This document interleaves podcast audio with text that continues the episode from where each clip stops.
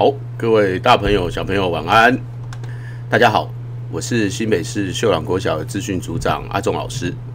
那今天晚上呢，要有一个小时的时间，和各位大朋友、小朋友分享我们在秀朗国小和小凤相遇的一个经验和故事。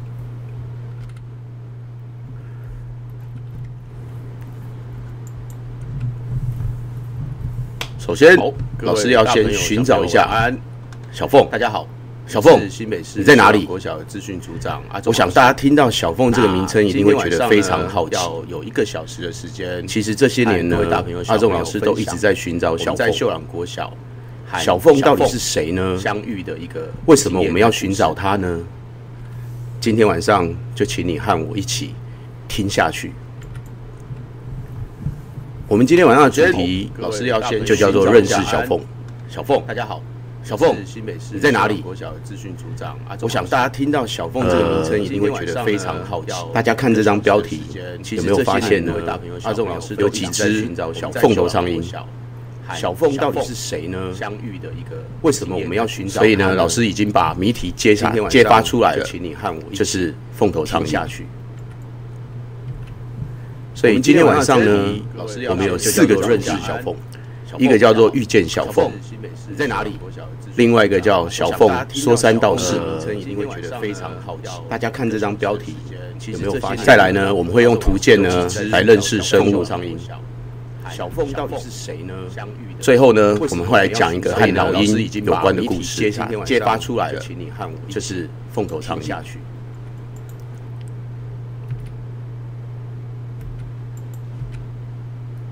这张图呢，是在我们的呃十九世纪的时候，好，那个年代呢，是一个我们没有办法使用照相机或摄影机的年代。那时候的人类呢，当他们遇到某一些鸟类的时候，他们只能够用手绘的把它给画下来。各位大朋友、小朋友，你看这张照片，有没有觉得当时的人的绘画技术真的非常非常的好呢？好，这一只鸟呢，我们来观察一下它的头。有没有发现它的头型非常特别，而且呢，它好像还戴着一顶帽子一样。好，这就是呢我们所熟悉的，在这几年呢广泛出现的一种都市里的老鹰，叫做凤头苍蝇。讲到这里呢，阿忠老师想要跟大家先做一个小小的开场。民国八十六年的时候，阿忠老师。呃，开始当老师。我呢，一毕业去的学校呢，在阳明山上，它叫做平等国小。那个学校呢，是一个山明水秀的地方。在那个学校呢，我待了十七年。那十七年呢，我经常在天上看到一种特殊的生物。我常常这样望着蓝天，然后看啊看。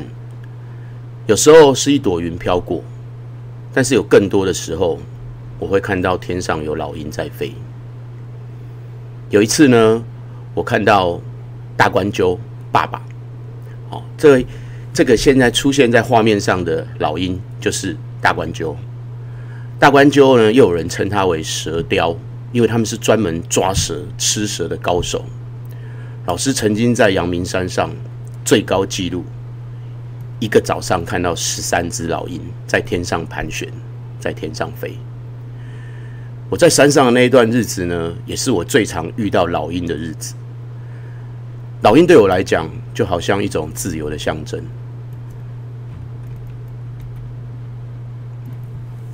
常常我们从地面望着天上的老鹰，我不知道各位大朋友、小朋友，你们都在想什么？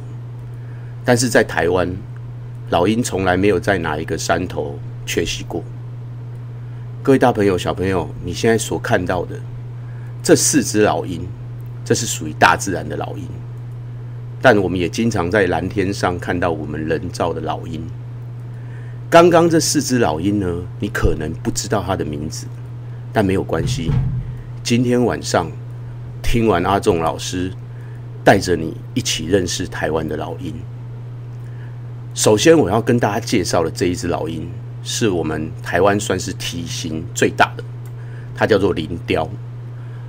老师每次看到它，都觉得它很像一块抹布，但是呢，它却又非常轻巧。那再来呢，眼尖的大朋友、小朋友，有没有发现凤头苍鹰呢？阿仲老师给你一个提示：凤头苍鹰的尾巴就像一把扇子。再来，有没有看到黑鸢在天上飞呢？黑鸢也是在我们都市里河滨公园经常会看到的老鹰。那还有刚刚阿仲老师说让我印象最深刻的大冠鸠。当这些老鹰在天上飞的时候，你想要不发现它都很难。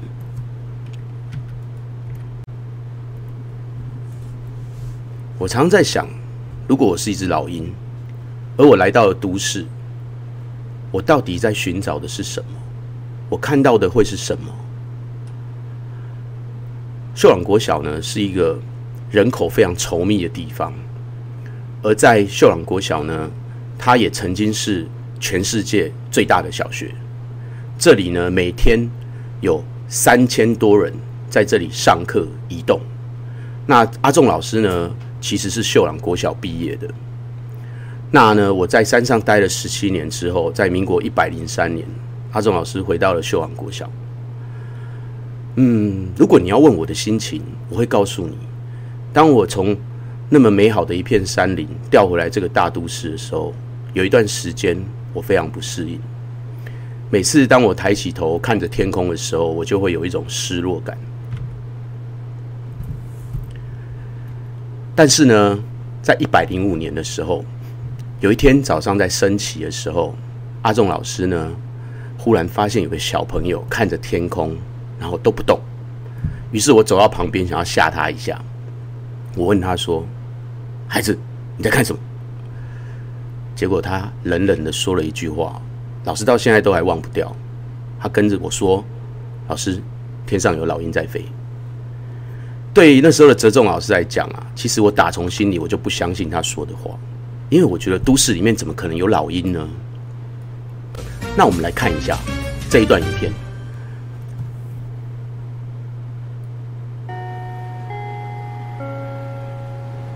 下，对不起。下午四点，校门口挤满了接送学童的家长。同时，也是交通最繁忙的时刻。几十公尺之外，马路对面的榕树上，一只雄性凤头苍鹰隐匿的俯瞰着喧闹的街景。每天在校门口经过的人们，完全不知道他们的头顶正上方就有一个鹰巢。一瞬间，雄鹰急速飞进，将脚上的老鼠送进巢中。母鹰起身，露出腋下白茸茸的两只小家伙。然而，这一切树上的精彩，树底下的人们浑然不知。老鹰哦，可能要到稍微高一点的山吧，像太平山之类的。住在都市里面，因为他应该他住，应该是猎物不够多吧。公园。是都市人在水泥丛林伸展肢体、感受阳光、空气、水的角落，也同时是许多动物觅食栖息的绿地。其实就在你我都没有留心的时候，有一种日行性猛禽——凤头苍鹰，已悄悄地搬进我们的生活圈。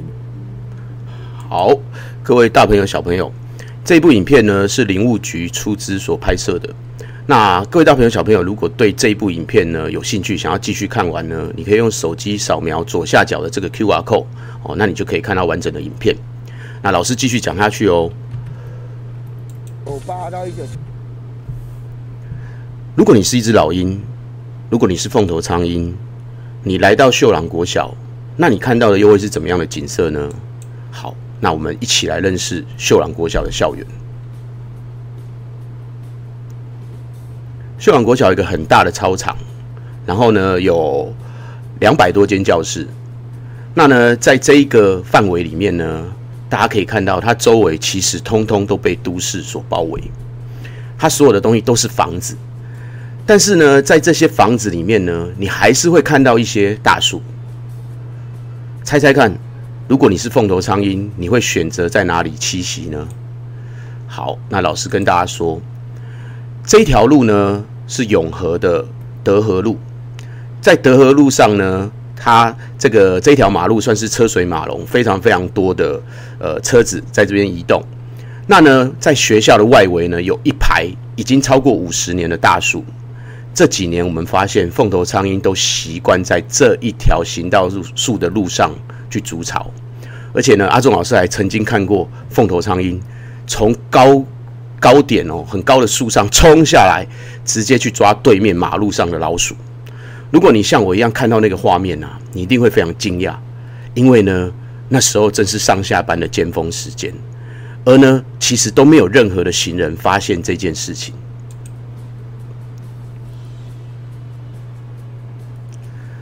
不知道你会不会看到这里觉得很讶异？为什么凤头苍鹰它会来到这样一个地方，来到这样的一个学校？那阿仲老师呢有发现哦，在邻近的几个地方来看，呃，凤头苍鹰并没有到其他的校园去，他为什么会选择秀朗呢？到今天其实还是一个谜。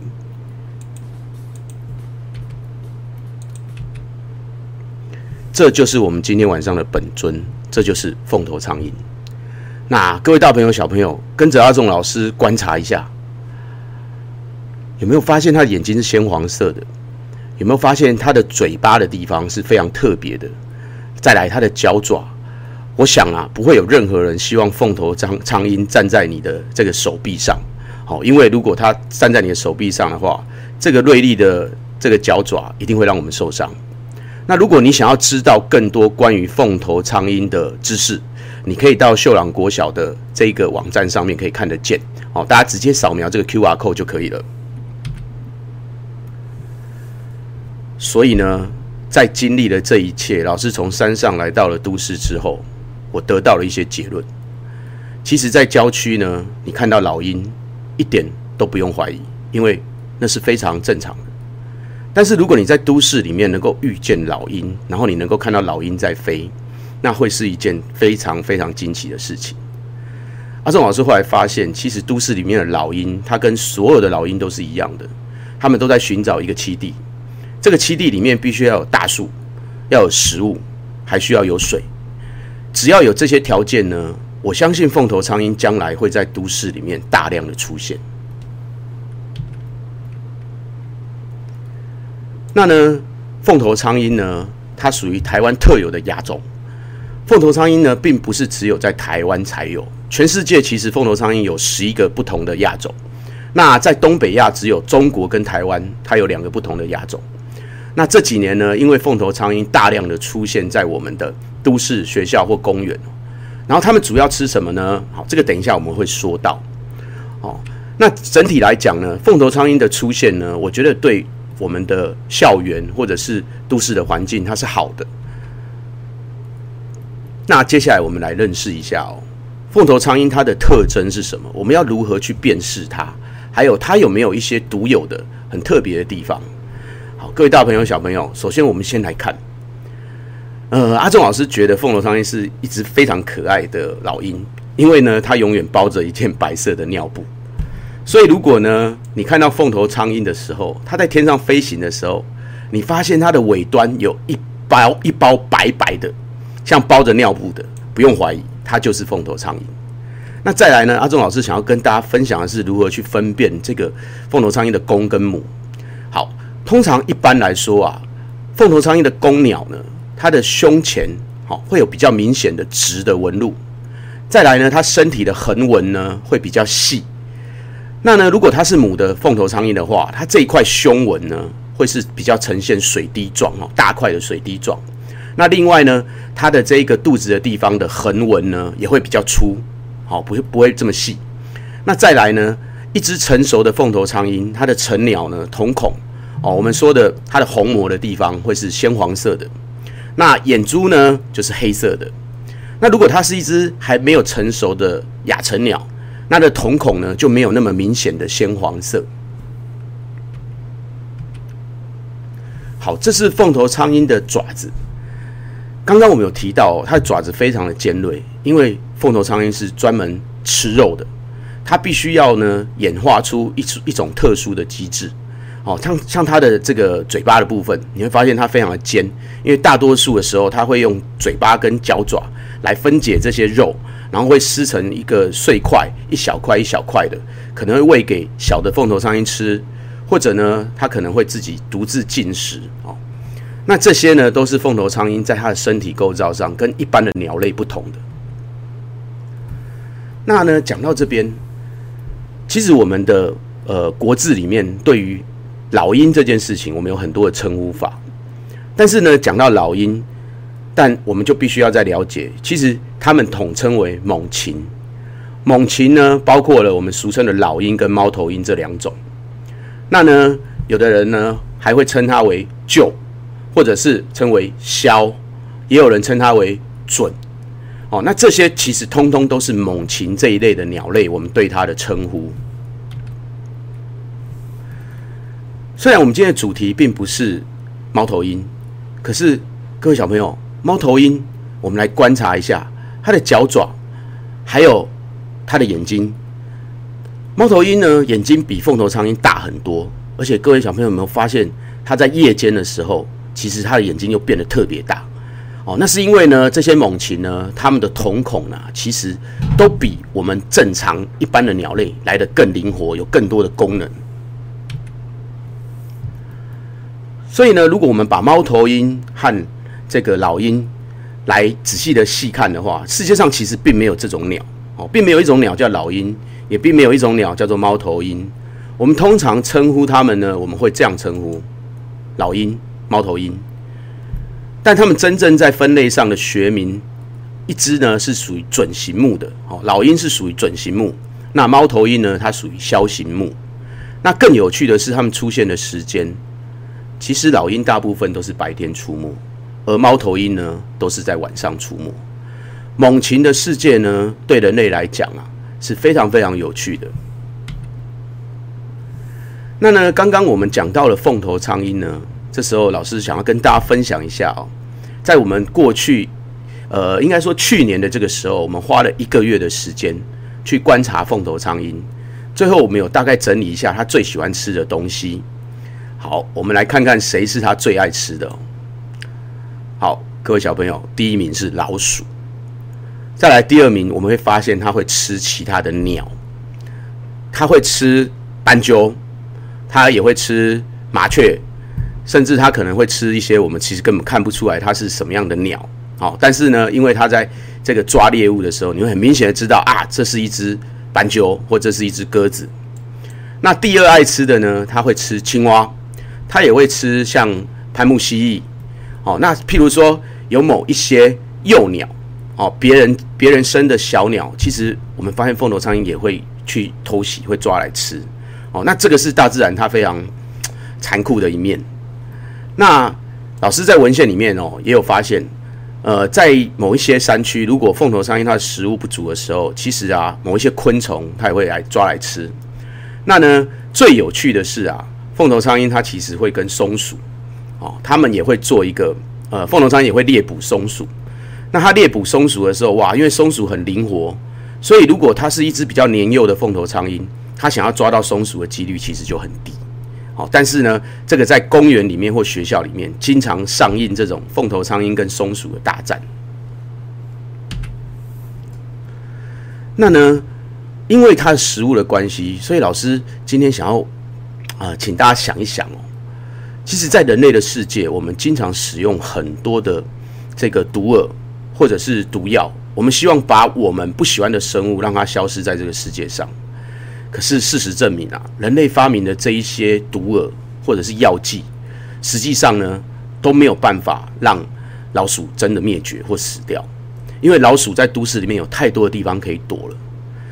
那呢？阿仲老师有发现，在秀朗国小的老鼠，他们蛮幸福的，因为秀朗国小比较少人会去读鼠。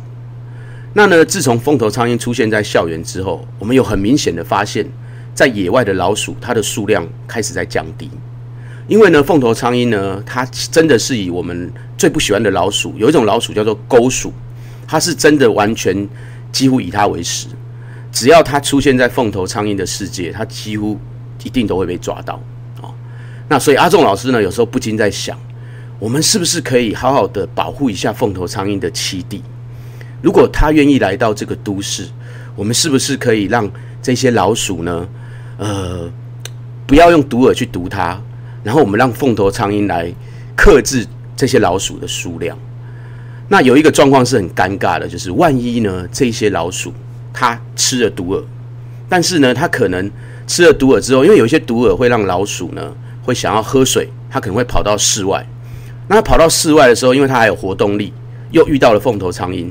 那凤头苍蝇吃掉老鼠之后，它的下场可能也是死掉了。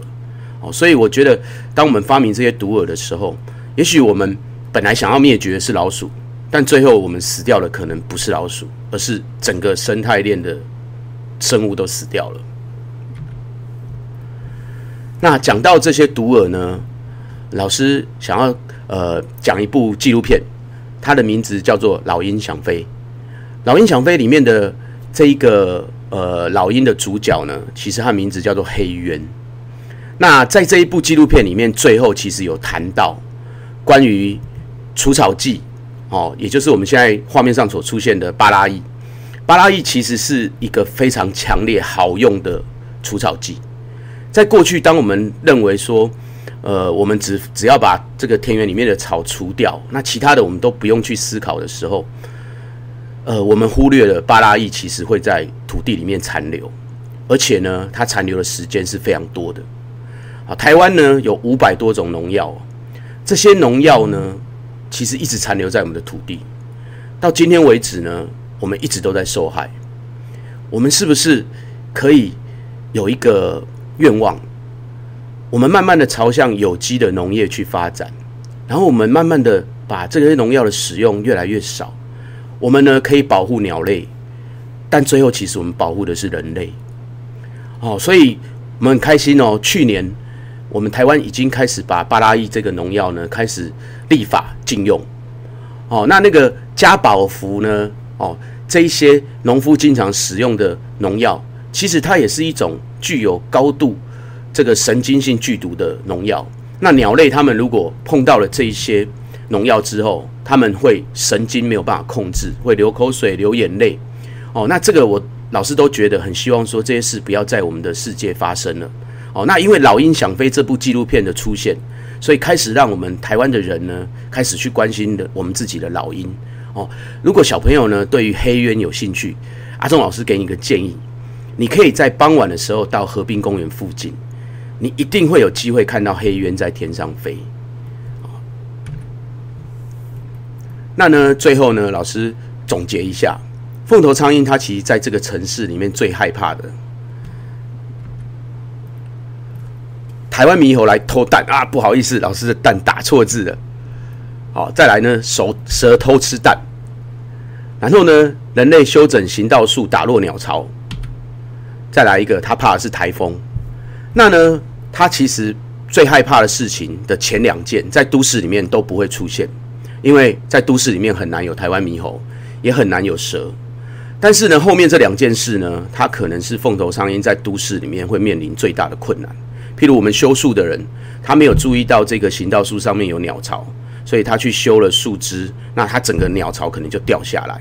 那再来台风也是很残忍的哦。如果凤头苍蝇它没有早一点开始筑巢，等到呢五月的时候，像这个礼拜其实就有台风来。那这个季节五月刚好是凤头苍蝇在繁殖的一个季节，如果这时候有一场台风，可能也会让凤头苍蝇的鸟巢或者是它的幼鸟因为这样子而死亡。那接着呢，我们来看一下哦，去年秀朗国小所观察的凤头苍蝇的影片。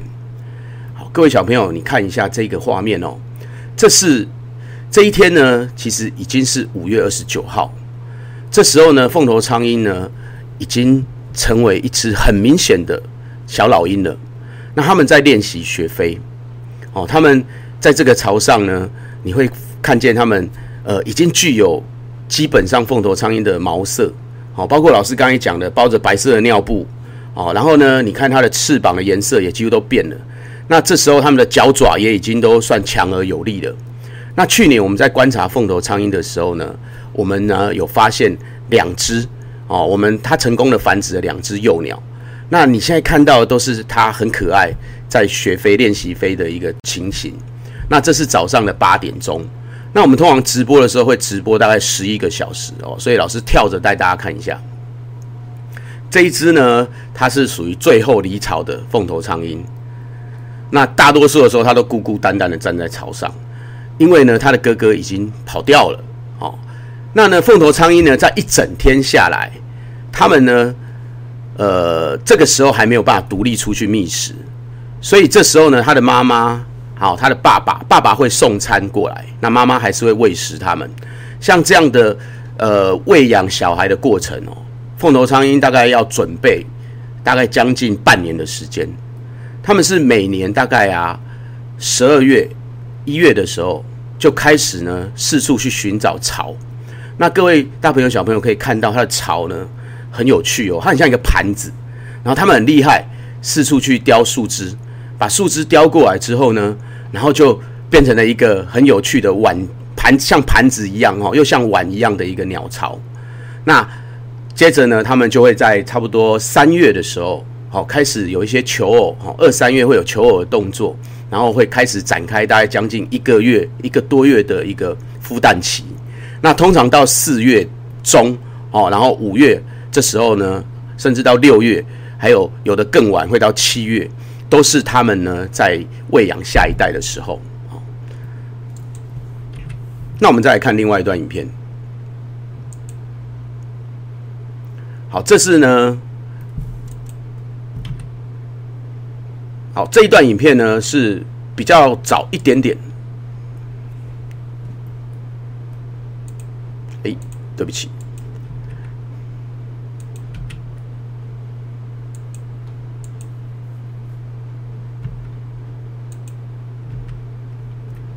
好，我接下来我们来看这一段影片哦。这段影片很重要，大朋友小朋友要仔细的看哦。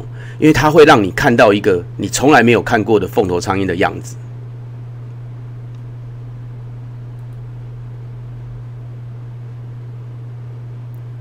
你看见了吗？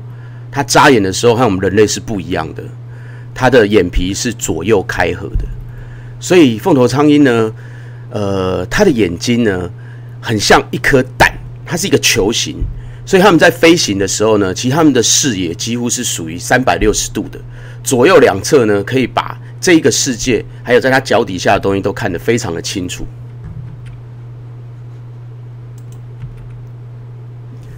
那这段影片呢，老师想要让大家了解一下，当我们在观察凤头苍蝇的时候，其实我们使用了哪一些的技术哦，还有我们是如何去处理的。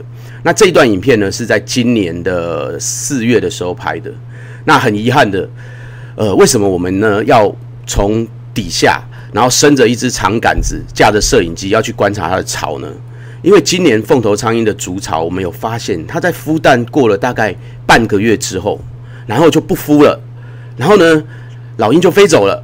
这时候呢，阿仲老师呢就和等一下呢会来的另外一位叔叔哦，他的名字叫詹家龙，他是一个纪录片的导演哦，他现在正在专职拍摄凤头苍蝇。那我们那一天呢，就是在行道树下，然后。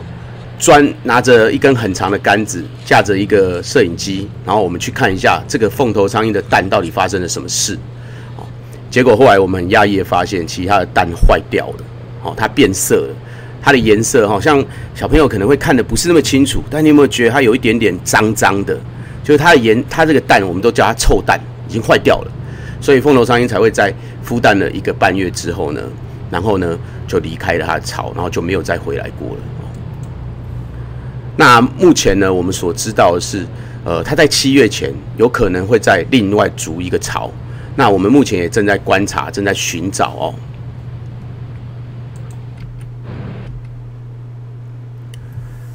好，凤头苍蝇呢，它是属于在我们台湾是属于保育类的，然后二级珍贵稀有的保育类的野生动物。所以呢，大朋友小朋友其实它是不能够饲养，也不能捕捉，我们也不能干扰它的。哦，老师刚刚给大家所看的啊，这一些升到树上的画面，都是我们在确定凤头苍蝇已经都离开了，没有在这个环境之下所拍的。那呢，在更刚刚之前，大家所看到的直播画面呢，那更有趣了。凤头苍鹰呢，它其实距离我们的这个摄影机呢，至少有差不多三十公尺那么远。我们是从我们学校五楼的图书馆，然后呢，用很长的镜头，然后把在树上的凤头苍鹰的样子呢，把它给拍摄下来的。那讲到这里呢，我们想要来聊一下哦，凤头苍鹰有很多很有趣的事情是人类呢没有发现的。那以人类的角度，我们来看凤头苍鹰，我想大家都是非常好心的，我们都会很希望保护它。如果你今天在路上看到了一只包着白色尿布的放头苍蝇，然后它的眼睛不是鲜黄色的，而是有点半透明的，那你会怎么对待它呢？然后还有一个大家可能没有想到，就是在繁在繁殖季节啊，就是会有一些幼鸟被人家通报，然后被送过来。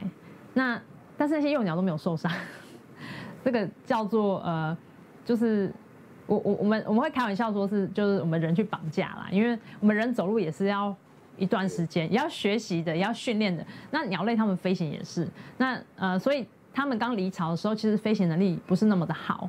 呃，一来又飞不走，飞不好，飞不走，然后二来又不懂得人人间险恶，然后就很容易被人家捡拾。其实那样子的鸟通常不需要救援，基本上就是如果它没有什么外伤的话，那活力又很好，就是看起来就是一副活跳跳，就是没有没有什么外伤的话，我们就会建议说，呃，会把它放留置在原地会比较好。在这个繁殖季，其实处理也不少是这样子的鸟。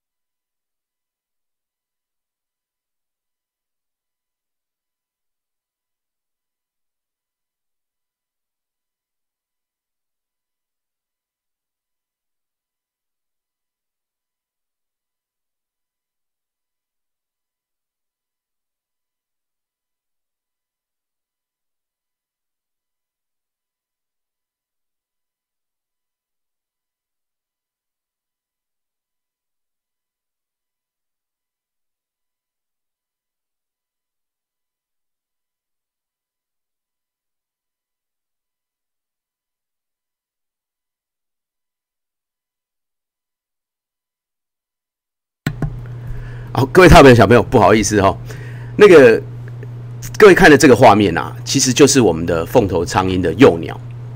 那各位大朋友、小朋友，我们仔细看哦，幼鸟它的这个虹膜呢是属于半透明的，它跟成鸟是不一样的。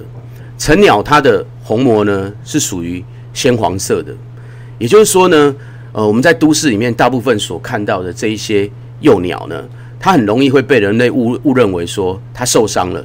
所以，我们人类就绑绑架了它。像这样的事情，阿仲老师也曾经做过。我们曾经在秀网国小刚开始不熟悉凤头苍蝇的时候，我们就把幼鸟，呃，发现它不能飞了，然后就赶快把它抓起来。抓起来之后呢，就赶快送到这个野鸟保育协会去。可是最后我们发现，其实凤头苍蝇根本就不需要我们这样子去救助它，因为它也没受伤，而且它只是可能有点累。哦，那他们的。幼鸟的飞行呢，它没有办法一下子长距离，但是它可以呢，慢慢借由一些，譬如说，呃，它从树底慢慢飞到有树枝的地方，然后再慢慢飞高。那这对它来讲是一个很重要练习过程。所以呢，我们不要再做。如果你看到了凤头苍蝇的幼鸟，小心不要再去绑架它了哦。因为呢，如果你真的把它送去给猛禽协会或野鸟保育协会，发现它没有受伤的时候，最后我们通常还是会把它放到原来它。被发现的地方。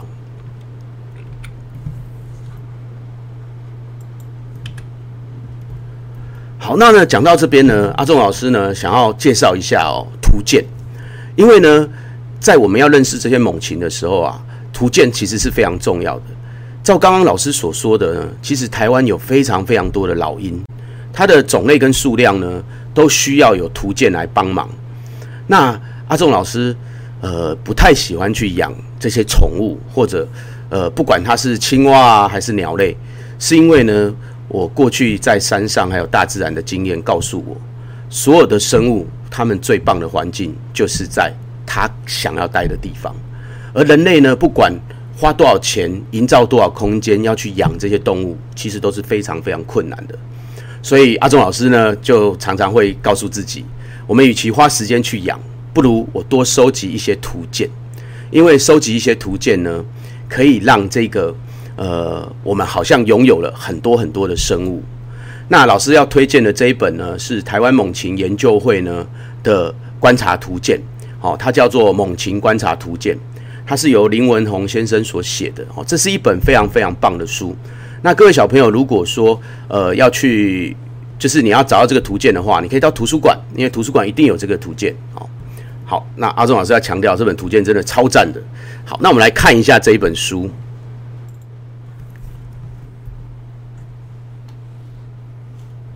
好，这本图鉴呢，对老师来说很重要，因为我到野外去的时候呢。并不是每一次都能够清楚的辨认我们的鸟类。那首先呢，一本图鉴呢，当你拿到这样的书的时候，一定要先看一下前面，哦，不要想说啊，我赶快要找到我要的鸟哦，我好急哦，它是什么鸟？那就太可惜了。因为所有的图鉴呢，都会先把这个台湾的猛禽做一个清楚的介绍。好像呢，这个画面这一只老鹰，大家有没有觉得很熟悉？这就是刚刚我们一开始直播的时候出现的鸟，它的名字叫林雕。哦，非常帅。那呢，这是我们在读图鉴的时候一定要去做的事情。我们可以先去了解它的分类分科。那再来呢，老师很喜欢图鉴的是，图鉴通常都有非常精美的插图。哦，那里面呢，甚至会有一些鸟类的骨骼。哦，然后它的各部位的介绍，这个都是在图鉴里面才独有的。简单来说，图鉴就是你最好的赏鸟的老师。那当然喽，最后我们就会仔细的去看一下我们台湾有哪些图，哪一些老鹰。好，再来像这一页，它讲到了每一只老鹰它的飞行的状态都不一样。好，它的翅膀是怎么飞行的？哦，这些都是啊书可以教给我们的。所以阿仲老师呢，很希望跟大朋友小朋友说，如果你要赏鹰，那其实你需要的是一只望远镜，不管它是单筒的还是双筒的。再来，你只要带一本图鉴出去，你就可以得到全世界的老鹰，这是非常非常棒的。那老师呢，今天晚上没有办法跟大家介绍所有的台湾的老鹰，那我们是以凤头苍鹰为起头。哦，各位小朋友有没有发现这一只老鹰跟凤头苍鹰好像有点像？那但它的名字叫做雄鹰，哦，它也是属于非常大的老鹰。那再来呢，我们会看到。还有一种跟凤头苍鹰很像的哦，譬如说它叫松雀鹰，哦，日本松雀鹰。好，那在这前面就是我们的凤头苍鹰。哦，老师为什么会推荐这本图鉴呢？因为呢，图鉴里面有很清楚的比例，然后包括老鹰在飞，哦，包括它身上的花纹，包括它的特征，它都会写的非常清楚，甚至呢，它在哪个地方出现，这些都是图鉴提供给我们的。那除了除了啊老鹰图鉴之外，还有包括像这个这一本书也是老师在图书馆很喜欢的一本，因为它介绍的是鸟蛋，各式各样鸟蛋的颜色。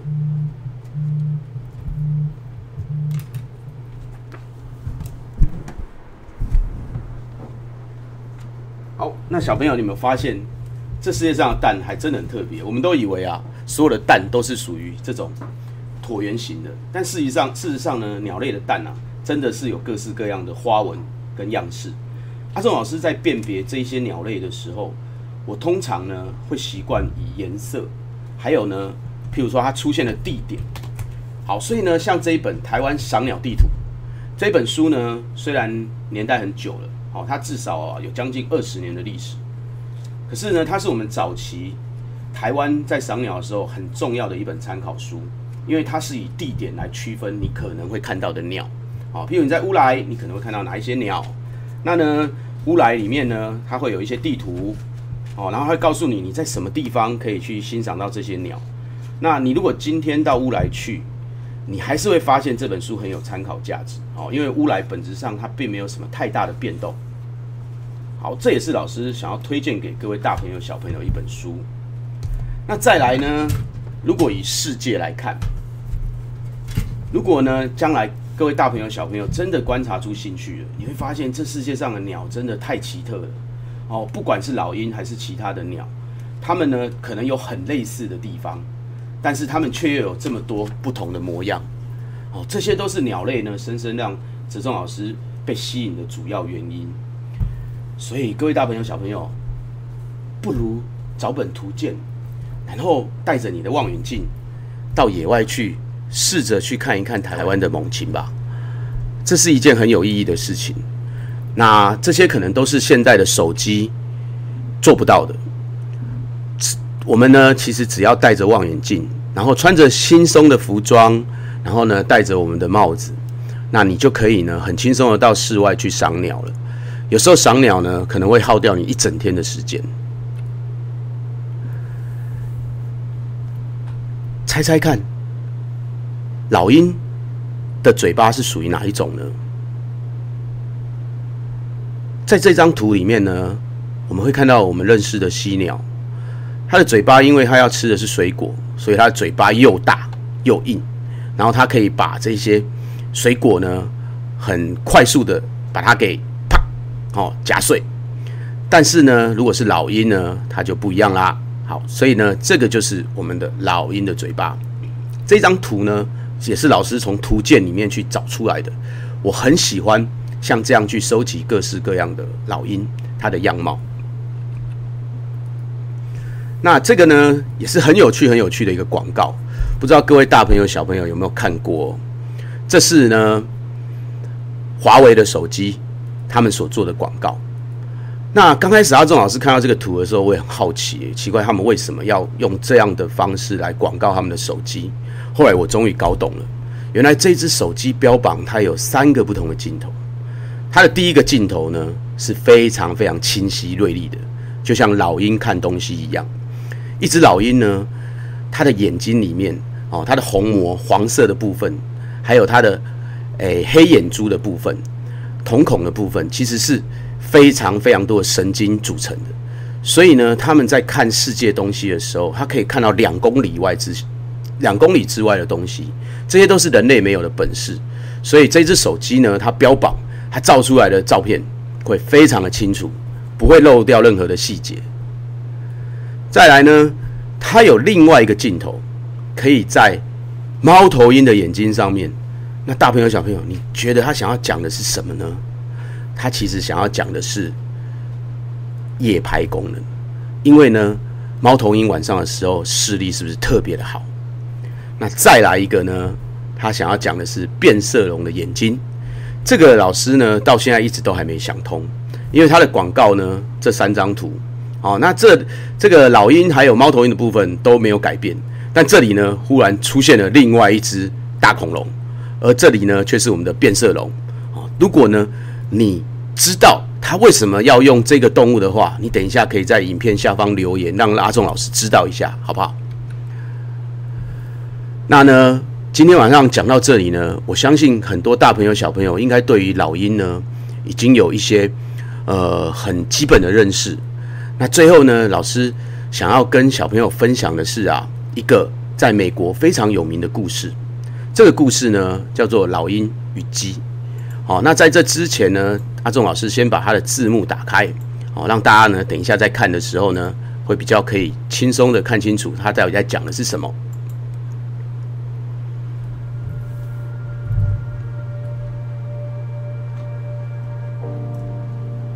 The farmer one day found an eaglet's egg and he picked it up and, and took it over to the hen house and put it under one of his hens. And when all the eggs were hatched, the little eagle was hatched with all the other little chickens.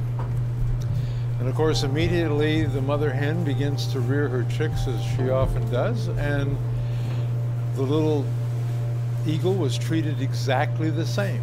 And as he continued to grow, he assumed he was just a part of the family. He was another chicken among chickens. And so he began to learn the things that all little chickens learned to go around the barnyard, peck for worms, and, and then when it came to flying, learned to fly maybe a few feet. First, at very awkward, and then he got pretty good at flying only a few feet at a time. And this is the way he continued to live, just following the, the role of all the other chickens. And then one day, when he was much older, he looked up in the sky and he saw a beautiful, majestic bird riding on the on the winds. And he turned to one of his friends and he said, "Who is that? Or what is that?" His friend said, "Oh," he said, "That's that's an eagle. They're birds of the sky." He said, "We're chickens, and we're birds of the ground." After the old eagle heard his friend tell him that that was a bird of the sky and he was a bird of the ground, there was a part of him that had been caught in that moment of seeing that bird in the sky that ignited a longing in himself to fly a few feet, to eat worms. The worms had never satisfied his hunger, and the flying never seemed to be enough. He suddenly realized that he was facing a decision in his life. And that decision really was do I continue to go on with life as I've always lived it, or do I do whatever it takes to fly like that bird? And so he began to ponder that and he made a decision. He would rather try to fly like that bird than to simply accept the way he had been living. And so that's the decision he made to fly. And his life was changed forever.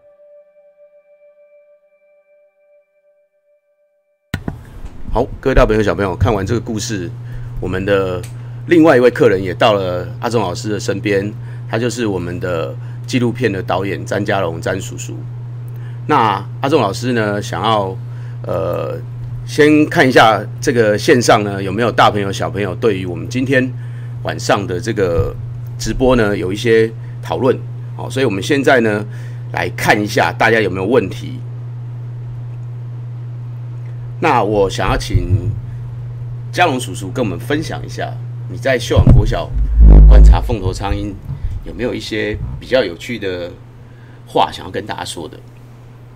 就是在在凤那个秀朗国小，它其实是一个让人家很觉得很惊讶的地方，因为很多的你看到很多老鹰，它虽然居住凤头苍鹰虽然居住在那个都市里面。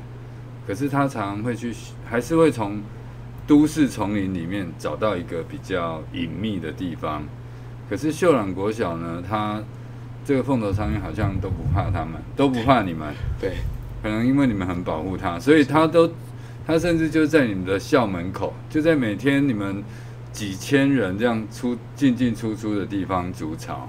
这个是一个很特别的地方。那另外当然。在秀朗，因为这边是综合永和，它是全台湾人口最密集的地方。那这个特色，在全世界来说也是非常罕见的，很少说，很少有这种猛禽类能够在人口这么密集的地方还能够看到，在全世界都很罕见。是。那嘉龙老师，你现在正在拍摄凤头苍蝇吗？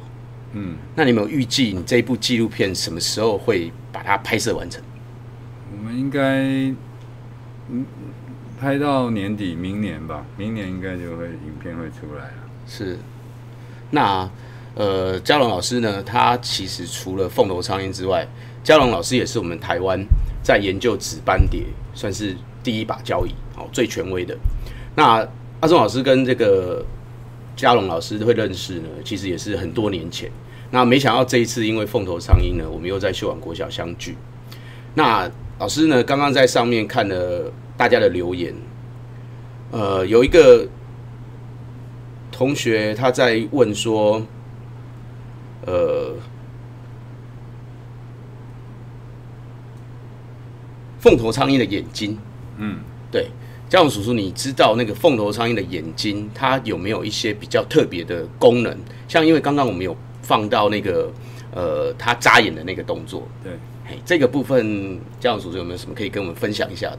因为他的瞬膜嘛，对对对因为他眨眼的时候，他那个瞬膜是透半透明的嘛，是所以他这样还可以看到东西啊。然后另外的话，当然凤凰苍蝇最老鹰最厉害的地方就是它的视力嘛，是因为它它等于是呃跟一般人的眼睛是不一样，它好像有两个眼窝吧，那一个眼窝它的眼窝根据不同的对焦，他可以看到很远的地方，所以其实我们我们在观察或是拍摄凤头苍蝇的时候呢，都要很小心，因为它很远就会看到你了。对，没错。那有一个呃，有人在问说，小凤的育雏成功几率高吗？实际上，在我们这几年拍摄来讲呢，呃，小凤她要成功成功育雏到到能够离巢的话，其实几率并没有想象中那么高。有很多的很多的时候，它都是孵蛋，然后就失败了，就没有孵成功。就像今年秀对兰国小也也没有成功。没有错。那有一些巢，其实它可能，譬如说有些比较年轻的凤爸凤妈，他们前几年可能都是都不会成功的。那有一些可能环境，就是大致上来讲，如果成功几率有到超过五十的话，应该就不错了。是。那张老师，嗯呃，我们我很好奇的是，秀朗国小的凤头苍蝇，因为它已经不是第一年出现了，它可能有大概这五六年都在秀朗国小。嗯，那我很好奇的是，那一些他们繁殖成功的小老鹰，他们会去哪里？呃，基本上来讲，就是说凤头苍蝇，就很多老鹰都是有领域性的嘛，它会有个固定的一个地盘。那爸爸妈妈把这个小凤养育成大老成鹰以后呢，他就会把它们赶出去，所以他们会飞到其他地方再找新的地盘。那呃，之前的话应该有他们有做那个细放的记录，是。就是说台北的好像有飞到新竹还是哪边，我我没有去记那个地点，但是它它的确那个族群是会慢慢的扩张出去，是。只是说现在面临的问题，当然就是说，哎，凤头苍蝇它现在在都市可以生活，可是它飞出去的族群，因为很多地方都被我们人类占据了嘛，所以我们如果能够提供更多凤头苍蝇适合的栖息地，那这些小凤出去，它们才可能活得下来，不然到最后它们找不到食物也是死掉，没有没有一个地盘也会死掉。那嘉荣老师，你这样子跟小凤相处，有没有发现它有一些比较有趣的习性，嗯。或者是有一些小故事？嗯，凤头苍鹰的话，我觉得比较它比较特别。你是说雏鸟吗？还是成鸟？哎、都可以。对啊，其实凤头苍蝇我觉得蛮特别，就是说它对人是有一种，甚至是一种好奇心，你知道吗？因为因为我们人类是住在地面的空间，然后凤头苍蝇是住在空中的这个空间，所以我们两两种生物好像在两个平行时空里面。那其实看不到我们的是看看不到看不到的是我们，因为我们在我们就在地面上行走，所以我们很少几乎不会抬头去看天空的世界。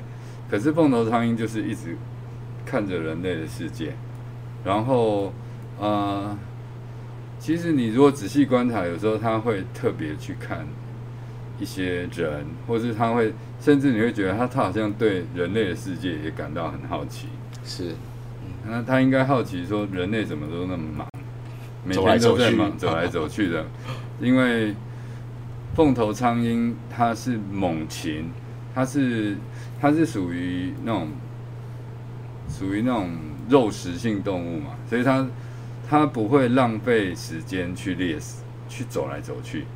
它是属于你如果有观察，你发现哎，凤头苍蝇好像很懒惰，它大部分时间都是坐在枝头上一动也不动。是没错，对，可是当它攻击的时候，你就会发现它动作超快的。是瞬间对俯冲这样子。它就是一种不喜欢浪费时间在走来走去的生物。它的它就是保存体力，然后遇到猎物的时候再给它致命一击。是，好，那姜老师有这个小朋友在问哦，凤头苍蝇它平均一年可以产下几颗鸟蛋？嗯凤头苍蝇它一年就是有繁殖一次啊，就是在春天的时候，是，就大约就是呃大约前前两个月，大概二三月那那一那一代，一直到四四月都可能会产卵。那如果顺利孵化的话，卵顺利孵化的话，它就它就慢慢把它养大嘛。可是如果中途夭折或者什么，它就它要等到明年。那另外一种情况就是卵没有孵化，它也有可能再去找地方筑巢，但是这种情况很多好像也都不会成功，有有的甚至它会一直筑巢到很夏天，可是就是可能是气候因素吧。是。好，那又有小朋友问到说，凤头苍蝇晚上睡觉会闭上眼睛吗？对哦，会啊会啊。好，这个我们都我们好像有看过，对，我们都有看到它会闭上眼睛。会闭上眼睛。对。那因为老师今天有讲，就是说凤头苍蝇它是一种日行性的猛禽，所以晚上的时候它也是都在睡觉的。哦，它跟我们人类基本上作息是一样的。嗯，好，那再来是有同学问到说，呃，好，没有没有人有问问题了。好，没有问题了吗？对，那最后呢，阿仲老师呢补充一下，在各位大家现在看到的画面呢，有三个 QR code 哦，大朋友小朋友可以用手机或平板呢扫描这个 QR code。那我们的直播影片呢结束之后呢，它依然会留存在网络上，所以到时候呢，大家可以这个扫 QR code 之后呢，这里有几个很有趣的新闻。哦，譬如你想要看凤头苍蝇是怎么吃东西的，那其中有一则新闻呢，它刚好拍到有一只凤头苍蝇在吃老鼠哦，在台北市民生社区，那就请你扫这个 QR code。那这里呢，这个 QR code 是有一只凤头苍蝇呢去撞到了便利超商的玻璃。那呢，最后呢，老师啊要跟大家介绍这个影片呢，是如果你想要知道认识世界上最大的老鹰它是长什么样子的，好，那你可以扫描这个 QR code。好，再来呢。老师还要再推荐哦，各位大朋友小朋友，今天呢听完我们的这个直播之后，如果你对台湾的老鹰还有更深入，想要更了解它，那呢你可以老师推荐这两部影片，它是林务局所拍的纪录片，一个在讲的是我们台湾最大型的这个老鹰叫做林雕，那另外一个也是很大型的叫雄鹰。那呢，泽仲老师这几年呢在秀朗国小，其实经常呢带着小朋友，我们拿着望远镜。哦，或者拿着双筒望远镜，我们在这个都市里面呢，一起赏鸟。